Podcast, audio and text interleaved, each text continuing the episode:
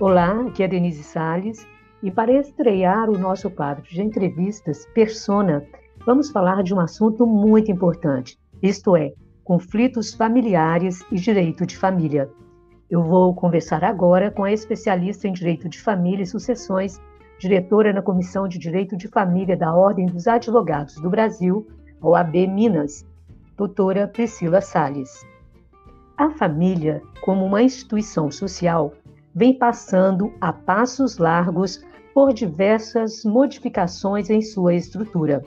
Além do modelo tradicional, outras configurações familiares vêm conquistando espaço e os seus direitos na sociedade atual. Esses novos modelos constituídos contam com o amparo do Estado e não são melhores e nem piores que a chamada família tradicional, apenas vistos como diferentes, Fato é que, independente da configuração familiar, os conflitos, de uma forma ou de outra, permeiam esse ambiente. Muitas vezes, não conseguindo solucionar sozinhas esses conflitos, as famílias buscam no judiciário uma solução. Mas será que este é o único caminho para se resolver os conflitos familiares?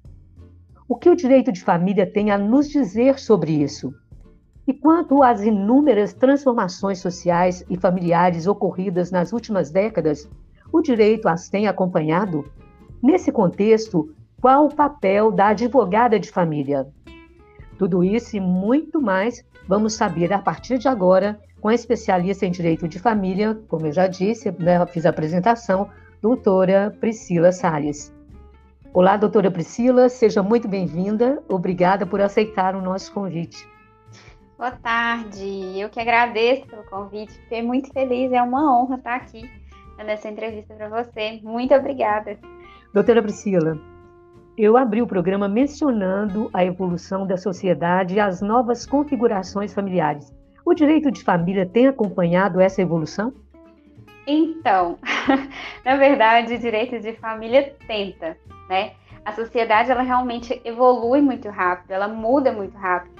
E, e o, é, seria muito difícil para o legislativo, para o judiciário, acompanhar ou antever ou prever essas mudanças, né? Então, à medida que a sociedade vai mudando, ela vai provocando o judiciário, ela vai pressionando, né, tanto o legislativo quanto o judiciário, quanto o direito, para que a gente consiga adequar ali e, e, e trazer respostas àquilo que eles demandam, aquelas necessidades que esses novos contextos, que essas novas formas familiares, por exemplo, né, que a, que a sociedade vem trazendo, nos apresentam. Mas, assim, o direito não acompanha diretamente, não. A gente pode dizer que o direito está sempre um passo atrás da sociedade, sabe? Sim. Inclusive, só, um, só um ponto aqui para acrescentar, okay. eu diria que a sociedade estimula a evolução do direito, sabe? À medida que ela vai mudando, vai nos provocando, e assim o direito caminha para poder responder e acaba evoluindo com ela, entende? Entendi. E nesse sentido, você poderia citar alguns desses novos modelos familiares? Olha, tem uma, uma forma familiar que, que, normalmente causa muito estranhamento quando a gente fala, que já acontecia antes e acontece agora, mas de uma forma menos debaixo dos panos, né? Que é a família poliafetiva que a gente fala. Ou seja, aquela, aquele núcleo familiar que é formado por mais de três pessoas assim, em conjugalidade mesmo. Então, por exemplo, dois homens e uma mulher, duas mulheres e um homem, e muitas vezes essas pessoas também têm filhos ali entre si, enfim, é de fato uma família com amor, com afeto, com cuidados e tudo mais. Porém, não é uma unidade, uma entidade familiar reconhecida juridicamente ainda. Então, nesse caso, quando a gente tem discussão de direitos sobre essas pessoas que estão ali naquele núcleo familiar, isso acaba sendo um, um, dificultador, né? O fato da família dessa forma ainda não ser reconhecida. Mas a gente tem várias outras modalidades, várias outras configurações e muitas delas também são muito comuns para gente.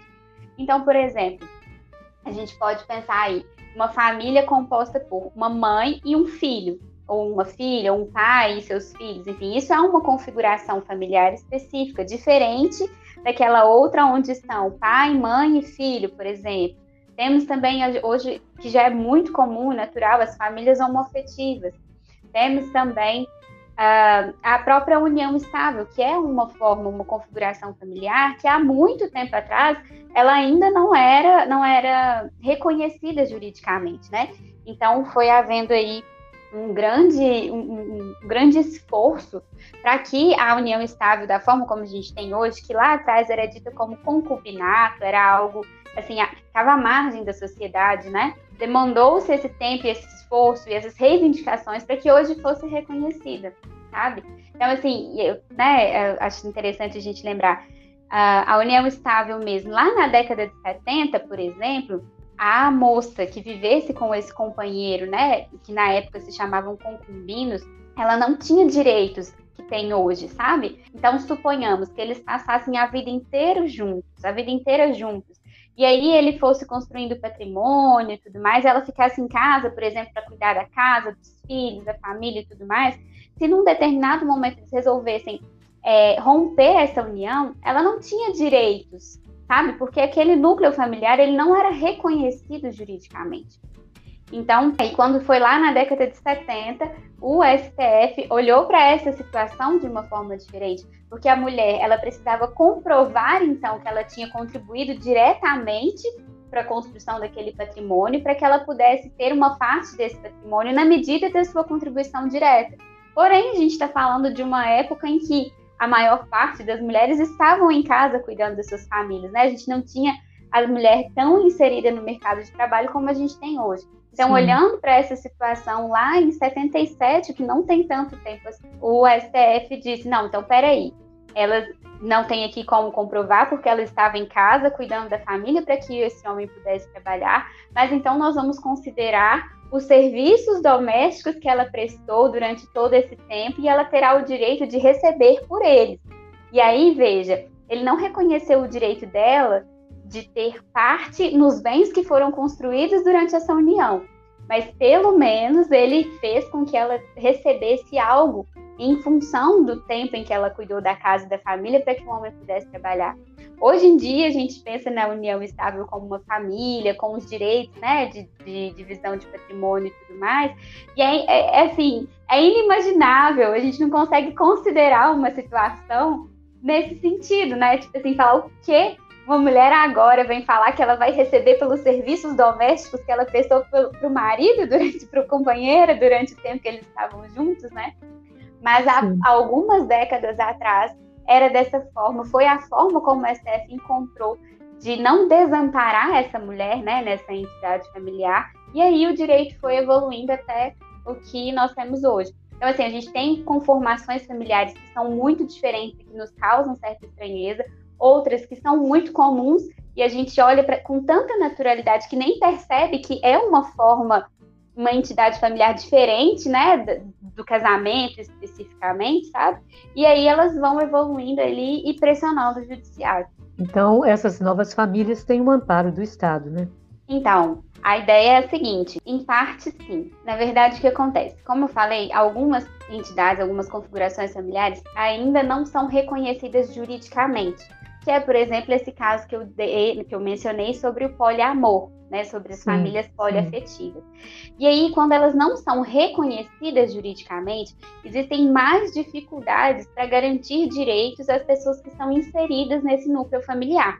É o que eu contei, por exemplo, nesse caso da união estável. Como naquela época não era reconhecida como uma entidade familiar, não tinha ali muitos meios de se garantir direitos àquela companheira. Aí o direito foi o quê? Buscando no, no nosso ordenamento jurídico como um todo princípios, fazendo analogias, interpretações, até construir uma possibilidade de garantir direito àquela mulher. Da mesma forma, alguns modelos familiares hoje, eles não são reconhecidos juridicamente, entretanto, buscando ali princípios constitucionais, buscando interpretações da lei que já existe, a gente vai, né, os advogados, por exemplo, vão é, pressionando juízes, apresentando teses, apresentando argumentos para buscar garantir direitos a essas pessoas. Mas eu não posso afirmar que todas as, as conformações, que todos os modelos familiares hoje encontram amparo do Estado. Embora a gente, pensando numa unidade familiar, principalmente como uma união de pessoas que se juntam ali baseadas no afeto e em função do afeto, né, a gente poderia sim dizer que o Estado deveria ter, né, deveria ter o, o, o dever de ampará-las e não de, de negá-las porque é uma modalidade diferente que ele ainda não conhece, sabe? Mas hoje ainda nem todos os modelos estão devidamente amparados. Sim, é, doutora Priscila, e a gente tem visto com uma certa, uma certa frequência na mídia a luta, a briga né, por direito à dupla maternidade. Inclusive, eu gostaria de saber sobre isso. Já é permitido é, por lei, ou seja, a certidão de nascimento vem constando os nomes das duas mães? Sim, hoje é sim permitido ter nome de duas mães ou de dois pais na certidão de nascimento. Isso é permitido em função da socioafetividade, que é um nome feio e esquisito, mas vou explicar o que é. Uh, a gente tem, por exemplo, a maternidade, a paternidade biológica, né? Quando o filho é, é filho de sangue, vamos dizer assim. A gente tem a adoção, que tem todo um processo onde você adota o filho e a partir daquele momento é livre, seu nome vai para a certidão de nascimento dele, são os filhos adotivos. E tem os socioafetivos, que são aqueles filhos que se tornam filhos em função do afeto. Então, suponhamos, é, você tem uma enteada, você convive com ela, né, desde sempre, desde pequenininha, e ali vocês vão desenvolvendo laços de afeto tão profundos, tão íntimos, tão fortes, que você vai tratando, cuidando dela como se ela fosse sua filha e ela como se você fosse a mãe dela, sabe? E ali você vai externalizando esse cuidado materno mesmo, não só para ela, como para todos aqueles que vêm para a sociedade.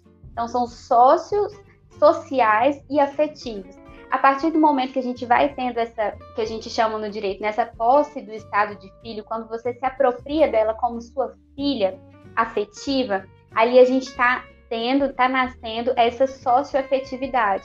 Hoje o direito reconhece isso. Que são os famosos pai e mãe do coração, né? A gente conhece sempre aí alguém que tem uma mãe de criação. Essa mãe de criação, esse pai de criação hoje é reconhecido pelo direito e o nome que o direito dá são pais ou mães socioafetivos e eles podem estar na certidão de nascimento dos seus filhos também. Então, hoje é possível que a pessoa tenha o pai biológico e o pai socioafetivo na certidão de nascimento, da mesma forma com as mães. O que está muito em voga hoje também, o que se diz muito com relação a essa questão da dupla maternidade na certidão de nascimento, é quando essa dupla maternidade vem de casais homoafetivos é, normalmente, né, casais femininos é, que vão buscar ali a inseminação artificial. Então, elas querem ter, né, tem um plano parental ali, um plano de ter filhos e tudo mais. Uma delas se submete à inseminação artificial para poder gestar essa criança, mas a criança é filha das duas, né? Um plano parental, um plano de família das duas mães. E aí, quando a criança nasce, o que acontecia antes, né? Quando a criança nasce, essa mãe que gerou a criança vai registrá-la, tudo bem, ela tem uma mãe, e a outra mãe que está ali durante toda a gestação, que construiu esse plano de família junto com ela, ela não conseguia colocar ali o seu nome na certidão de nascimento, porque se entendia o seguinte: ela ainda não teve tempo, ela ainda não teve convívio, ela ainda não, não conseguiu desenvolver laços afetivos com essa criança para eu dizer que ela é uma mãe socioafetiva. Então, não poderia considerá-la como mãe socioafetiva nesse caso. E também não é mãe biológica. Portanto, eu não tenho agora como colocá-la aqui na certidão de nascimento. Entende? Era o pensamento sim, que sim. se tinha antes. Hoje, o que já vem acontecendo é reconhecer que ela estava ali inserida naquele plano familiar, que essa criança era um plano das duas mães e, portanto, então ela consegue ser inserida também na certidão de nascimento, logo no registro da criança, o que foi um grande avanço, sabe, nesse sentido. E aí isso vem vindo de muitos entendimentos, de muitas decisões judiciais. Ainda não há uma lei específica que, que, que, diga de forma expressa sobre essa possibilidade. Mas o judiciário já tem confirmado aí, dado diversas decisões em diversos casos, no sentido de que sim, é possível sim que essa mãe é, registre a criança junto com a mãe que gestou o filho. Doutora Priscila, então, como ainda não há uma lei né, específica para esses casos, vai depender muito do juiz, não é? Exato, depende muito do juiz ainda. E assim, né? É, depende muito do juiz mesmo, mas a gente já começa a ver uma tendência sabe? O que também acontece muito, né? Às vezes a gente vai tendo primeiro decisões isoladas e tudo mais. Nesses casos, o que é muito comum, a mãe faz a inseminação artificial e logo, logo em seguida, né? Logo que dá certo ali, que ela começa a gestar realmente a criança, já entra na justiça para que o juiz autorize, já fique autorizado no, no momento do nascimento para elas irem lá juntas registrar a criança. E aí, antes você tinha decisões mais isoladas e agora já vem já vem se mostrando ali uma tendência do judiciário. Favorável, né? Uhum. Exatamente, uma tendência favorável para que esse registro seja feito. Mas, de fato, depende de cada, de cada magistrado. Ok. E com a evolução acelerada da sociedade e a formação de diversos modelos de famílias, como está sendo para a sua área, ou seja, o direito de família? Há alguns séculos era considerada família apenas o modelo tradicional, né? ou seja, como os nossos avós, né? Pai, mãe e filhos, não é verdade? É verdade, é verdade. Essa, então, essas transformações eu vejo assim de duas formas, né? Em parte, acaba sendo um desafio. Sempre que a gente acha que já já está ali, já, as coisas já estão começando a estar mais sedimentadas, já está tudo mais entendido, tem muitas novidades, muitas coisas, muitas transformações e tudo mais. Mas isso é muito interessante, porque isso movimenta o direito. Como eu falei, essas mudanças sociais, elas fazem com que o direito evolua sabe? A gente precisa sempre voltar ali à raiz do nosso direito, aos princípios, à Constituição e tudo mais, e ao mesmo tempo também ser criativos para conseguir conjugar tudo que já existe né, todos os, os princípios, os, as leis específicas e tudo mais, para encaixar aquilo nesses casos concretos, nessas situações específicas que nunca foram previstas. Se a gente pensar, por exemplo, a gente tem ali um código civil que regula, né, toda a nossa vida civil, o casamento, a filiação. Então a gente tem ali o Código Civil que aqui. regula toda a nossa vida. Agora sim, voltamos, né? A conexão caiu aqui. Mas pode continuar, por gentileza. Ah, sim. Então, o que eu estava dizendo, a gente tem um Código Civil que regula toda a nossa vida, regula tudo, assim, né? Direito de casamento, filiação, herança, enfim, regula toda a nossa vida civil. Esse Código Civil, ele foi é, promulgado no ano de 2002 e ele foi sendo escrito e alterado há muitos anos atrás, né? Tipo assim, com muita antecedência. Antes dele, antes até 2002, estava em vigor um Código Civil de 1916. Aí eu te, eu te falo, tipo assim, é claro que o legislador naquela época, que escreveu o Código de 16, ou mesmo o que escreveu o Código que foi promulgado em 2002, ele jamais imaginaria a realidade que a gente vive hoje, sabe? A, realidade no mundo virtual, que influencia também nos direitos das famílias, o convívio mesmo ali no online. Eles jamais imaginavam que isso seria possível, por exemplo. Ou que esse debate do poliamor sairia da marginalidade, por exemplo, e seria algo que as famílias começassem a reivindicar diretamente, sabe? Saísse ali da sombra da sociedade para falar, não, a gente vive em poliamor e nós queremos ter direitos reconhecidos também, por exemplo. Então, assim, há muita coisa que é impossível prever. E à medida que isso tudo vai acontecendo, vão se tornando desafios, é claro, mas também é muito interessante a gente poder fazer parte disso, poder criar teses, provocar o judiciário e fazer parte das mudanças no judiciário, nas mudanças jurídicas mesmo, sabe? A gente sabe que é, muitos problemas permeiam a família. E quando não solucionados de forma, digamos, equilibrada e amigável, podem se transformar em conflitos mais sérios e ir parar na justiça. Gostaria que você falasse sobre essa questão. Sim. Bom, a questão dos, dos, conflitos, né? Isso é algo que me é muito caro, assim, sabe? Eu sempre olho para os conflitos familiares com muito cuidado, com muita atenção de fato, muita coisa às vezes poderia ser evitada a partir de, de um diálogo melhor. E aí, quando eu falo diálogo, até mesmo uh, conhecer melhor os próprios direitos também, sabe? Dialogar com o outro, ou dialogar pedindo ajuda, buscando informações, sabe? E além disso também, é, é importante a gente frisar, né?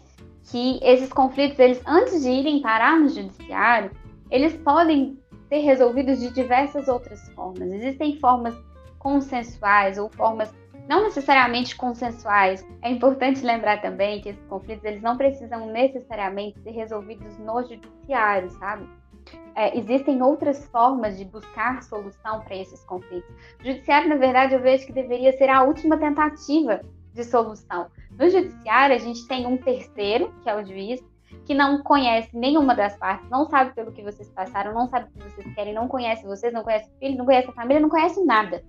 E é esse, essa pessoa que vai impor uma decisão baseada no que vocês dizem nos autos, no processo, mas também, e é impossível não ser assim, baseada na, na carga de valores que ele mesmo carrega. É, ele tem que ser imparcial e tudo mais, mas é impossível que ele não traga na decisão dele as experiências, as vivências e os valores que ele tem, sabe? Então, assim, quando a gente está levando um conflito para o judiciário, para o juiz decidir, a gente está entregando para um terceiro o poder de impor às partes que estão ali litigando, né, a essa família, uma decisão que muitas vezes não faz muito sentido para ela, sabe? E aí ela vai ser obrigada a conviver com aquilo.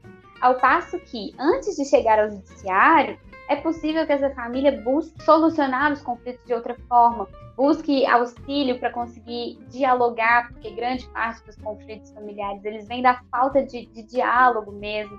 Né? Então a gente tem a conciliação, a mediação, a conciliação familiar e também acompanhamentos até psicológicos mesmo, sabe? Para conseguir talvez encontrar ali formas de resolver esse conflito. E quando eu falo disso também, eu não estou querendo dizer que, que tem que sair todo mundo amiguinho, sair para tomar sorvete no final, não, não é isso. Mas é resolver de uma forma mais sóbria e mais madura, entende? Sim. Na sua opinião, é, é realmente eficiente a mediação? Sim, eu creio que sim, eu vejo que sim. Não necessariamente a mediação vai levar a um acordo. Muitas vezes as pessoas pensam que assim, né, a gente vai mediar. E antes deixa eu explicar o que é a mediação, né? A mediação é um encontro ali, uma situação em que você tem um terceiro que é imparcial, vai ser um mediador, e ele vai trabalhar para que as pessoas consigam dialogar e se entender, sabe? É como se ele estivesse ali abrindo um canal de diálogo para um e para outro dizer aquilo que precisa ser dito e ouvir aquilo que o outro está dizendo. O que muitas vezes no nosso dia a dia não funciona, né? Tem muito ruído, é muito difícil muitas vezes a gente conseguir dizer realmente aquilo que quer dizer e ouvir aquilo que o outro está dizendo. Então, o mediador ele vem trabalhar principalmente para isso, para abrir esse canal de diálogo, para fazer com que um e outro se escutem e aí talvez se ouvindo e compreendendo aquilo que o outro está colocando, eles consigam construir um acordo baseado nos interesses de cada um, né? Porque muitas vezes a gente tem é, brigas que vão para o judiciário que são muito baseadas em posições no sentido de eu quero tal coisa e eu não abro mão dessa tal coisa, por exemplo. Mas se a gente for ver o interesse, por que eu quero essa coisa? Em que essa coisa vai me ser útil? Talvez essa mesma coisa pode ser útil para mim de uma forma e para você de uma outra forma, de modo que a gente nem precisaria brigar por ela, sabe? Cada um utilizaria ali da forma como deseja e tudo estaria resolvido. Porém, como não há esse entendimento, não há diálogo, não há comunicação sobre os interesses, acaba que cada um assume ali a sua posição de não, eu quero isso e ponto, e não consegue se resolver e acaba indo para o judiciário. Então, a mediação ela vem ali desfazer esses nós, tirar esses ruídos, abrir esse canal de comunicação. É, como eu disse, ela não tem a, a obrigação de levar a um acordo, então, em muitos casos, as pessoas não vão mesmo conseguir chegar a um acordo, apesar de terem mediado o conflito. Entretanto, eu vejo que é muito benéfico só esse processo de falar aquilo que precisa ser dito, de ouvir o outro, de receber um pouco da percepção do outro sobre o conflito, sabe? Eu vejo que isso é muito rico. Isso, às vezes, ajuda a acalmar um pouco os ânimos. Ainda que não haja acordo, ainda que a gente vá para o judiciário, que tenha questões que realmente precisam ser decididas pelo juiz, ainda assim, as partes conseguem passar pelo processo no judiciário de uma forma um pouco mais leve, porque falaram aquilo que precisavam falar, ouviram aquele, aquilo que precisaram ouvir, tiveram a oportunidade de refletir sobre uma outra ótica com relação àquele conflito, sabe? Então, de uma forma ou de outra, eu vejo que a mediação é sim um método muito importante, muito eficiente para as famílias. E qual a, a formação dos mediadores? Os mediadores, eles têm uma formação específica em mediação.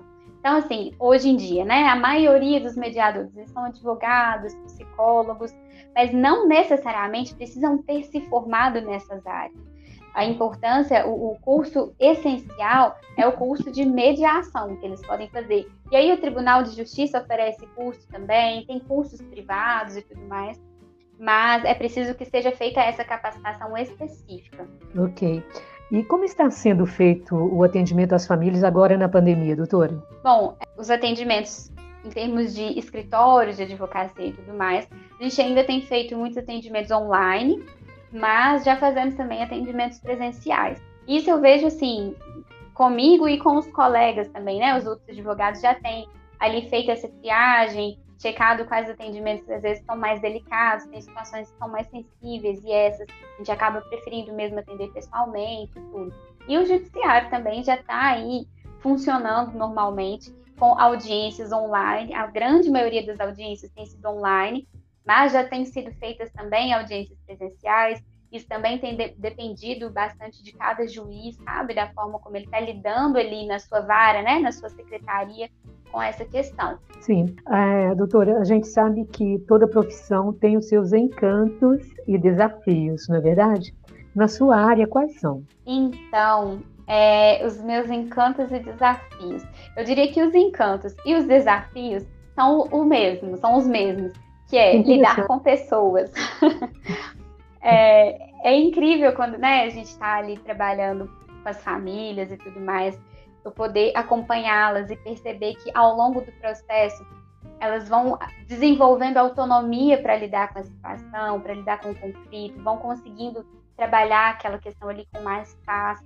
Muitas vezes ao longo do processo as famílias vão até chegando ali num, num nível de harmonia. E eu não falo isso romantizando o conflito, não, sabe?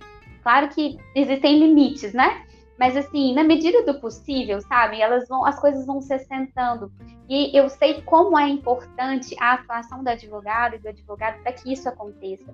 Sabe? A forma como a gente atua nesse conflito, ela pode jogar a lenha na fogueira e estabelecer o caos na família do cliente, como ela pode ajudar eles a se encontrarem, a, a terem mais calma, a trabalharem, a fluírem melhor dentro daquela situação que já é difícil, sabe?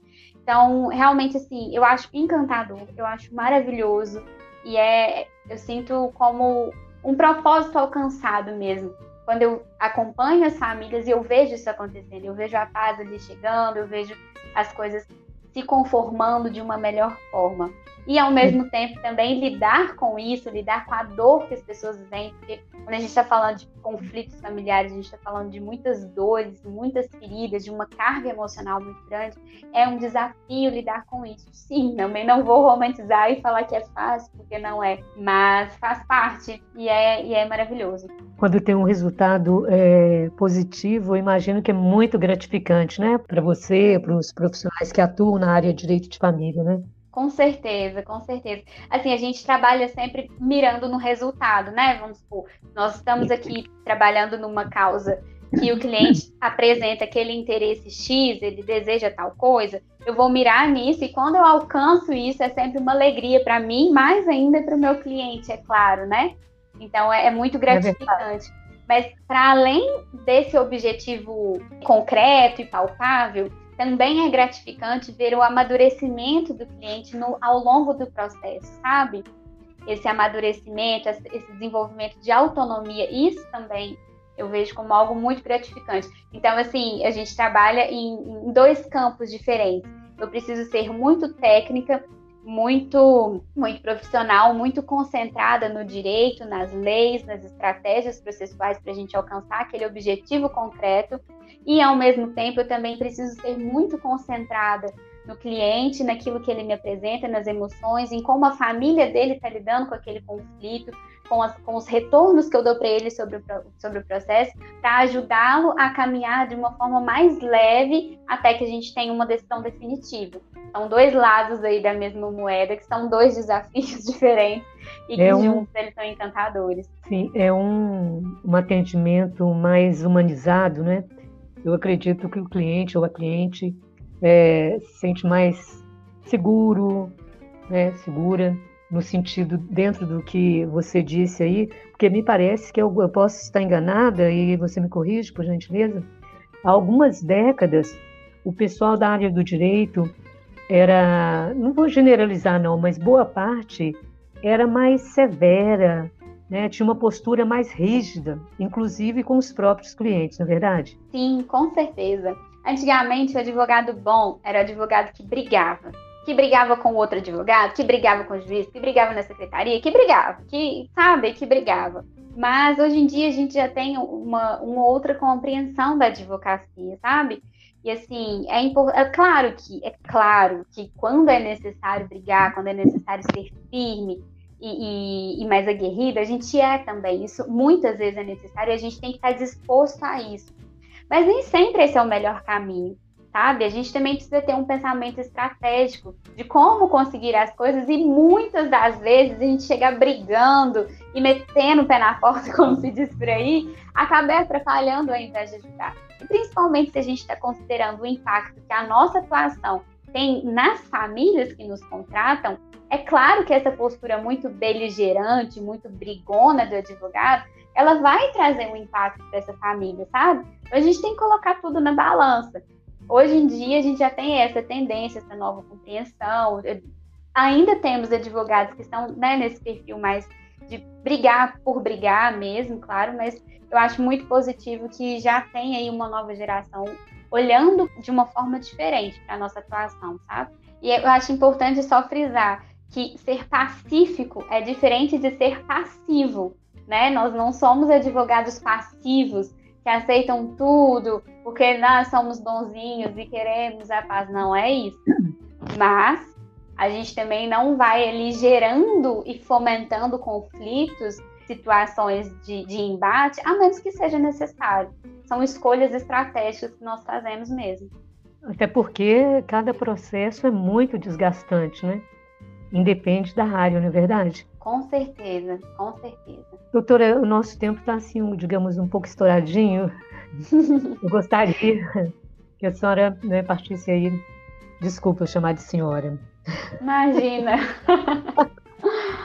partisse para as suas considerações finais. Sim. Olha, diante disso tudo que a gente conversou aqui, é, eu queria que ficasse uma coisa, assim, na memória de todo mundo, que é o seguinte: um profissional da ajuda, como é o advogado e a advogada, né, um prestador de serviço na nossa área, ele precisa saber ouvir.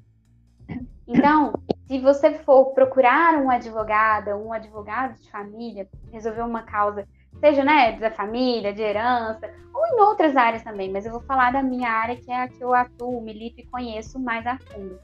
É, busque um profissional que saiba ouvir, e não só que saiba ouvir, mas que te ouça de fato. Perceba isso, sabe? Avalie se ele está interessado em saber quais são os seus interesses, por que os seus interesses são esses, de que forma você, esses interesses podem ser satisfeitos, se existem opções, se não existem. Realmente se certifique de que esse profissional que você está escolhendo ele sabe te ouvir e ele está interessado em te ouvir.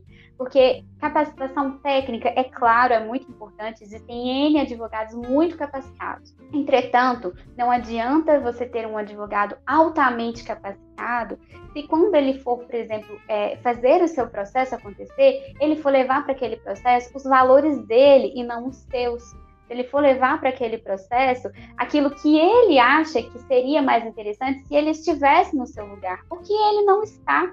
Ele precisa levar para aquele processo quais são os seus valores, quais são as suas vontades, como você se sente, sabe, nesse contexto. E para fazer isso, ele precisa saber ouvir. Se não for um profissional que ouve realmente, ele não consegue, ele não tem elementos para fazer isso, entende? Então é muito importante que, que esse seja o principal, a principal característica do profissional que vocês forem contratar. E é interessante que de vez em quando a gente ouve alguém dizer: ah, meu advogado ou minha advogada é, parece psicóloga, né? Assim, tem uma escuta. Então, assim, realmente saber ouvir é uma arte mesmo. Com certeza, é uma arte, é um desafio e é algo essencial, essencial. Doutora né? Priscila, né? você tem um site né, para deixar para o nosso ouvinte, caso ele queira saber mais né, sobre as suas áreas de atuação, notícias do direito né, na área de ah, família. Qual o site, por favor? Sim, é www.priscilasales, com dois L's, advocacia.com.br. Lá tem as áreas de atuação, né, tudo direitinho, e tem também um blog com várias notícias, tanto jurídicas quanto mais, com uma linguagem mais técnica, quanto também voltada para as famílias com uma linguagem mais simples, enfim. Tem muito conteúdo lá, um conteúdo bastante rico. Eu tenho certeza que vocês vão adorar. Ok, doutora. E lá tem, fala também das suas outras mídias, das suas redes sociais, né? Isso, fala assim. Lá tem também meu Instagram, meu LinkedIn. Vocês podem também fazer contato comigo através do WhatsApp, do e-mail, tá tudo, tudo indicadinho lá e vai ser um prazer, né, manter contato com vocês a partir daqui. Ok, doutora Priscila, muito obrigada pela entrevista e até a próxima oportunidade. Eu que agradeço, amei o papo espero estar aqui novamente em breve. Com certeza. obrigada. Eu tive o prazer e a honra de conversar com a doutora Priscila Salles, especialista em Direito de Família e Sucessões diretora na Comissão de Direito de Família da Ordem dos Advogados do Brasil, OAB Minas Gerais. Bem, pessoal, já entrevistei centenas de profissionais das mais diversas áreas. Porém, é a primeira vez que entrevisto a minha filha. Realizei um sonho. Obrigada pela sua audiência. Nos falamos semana que vem com mais uma entrevista aqui no nosso quadro Persona.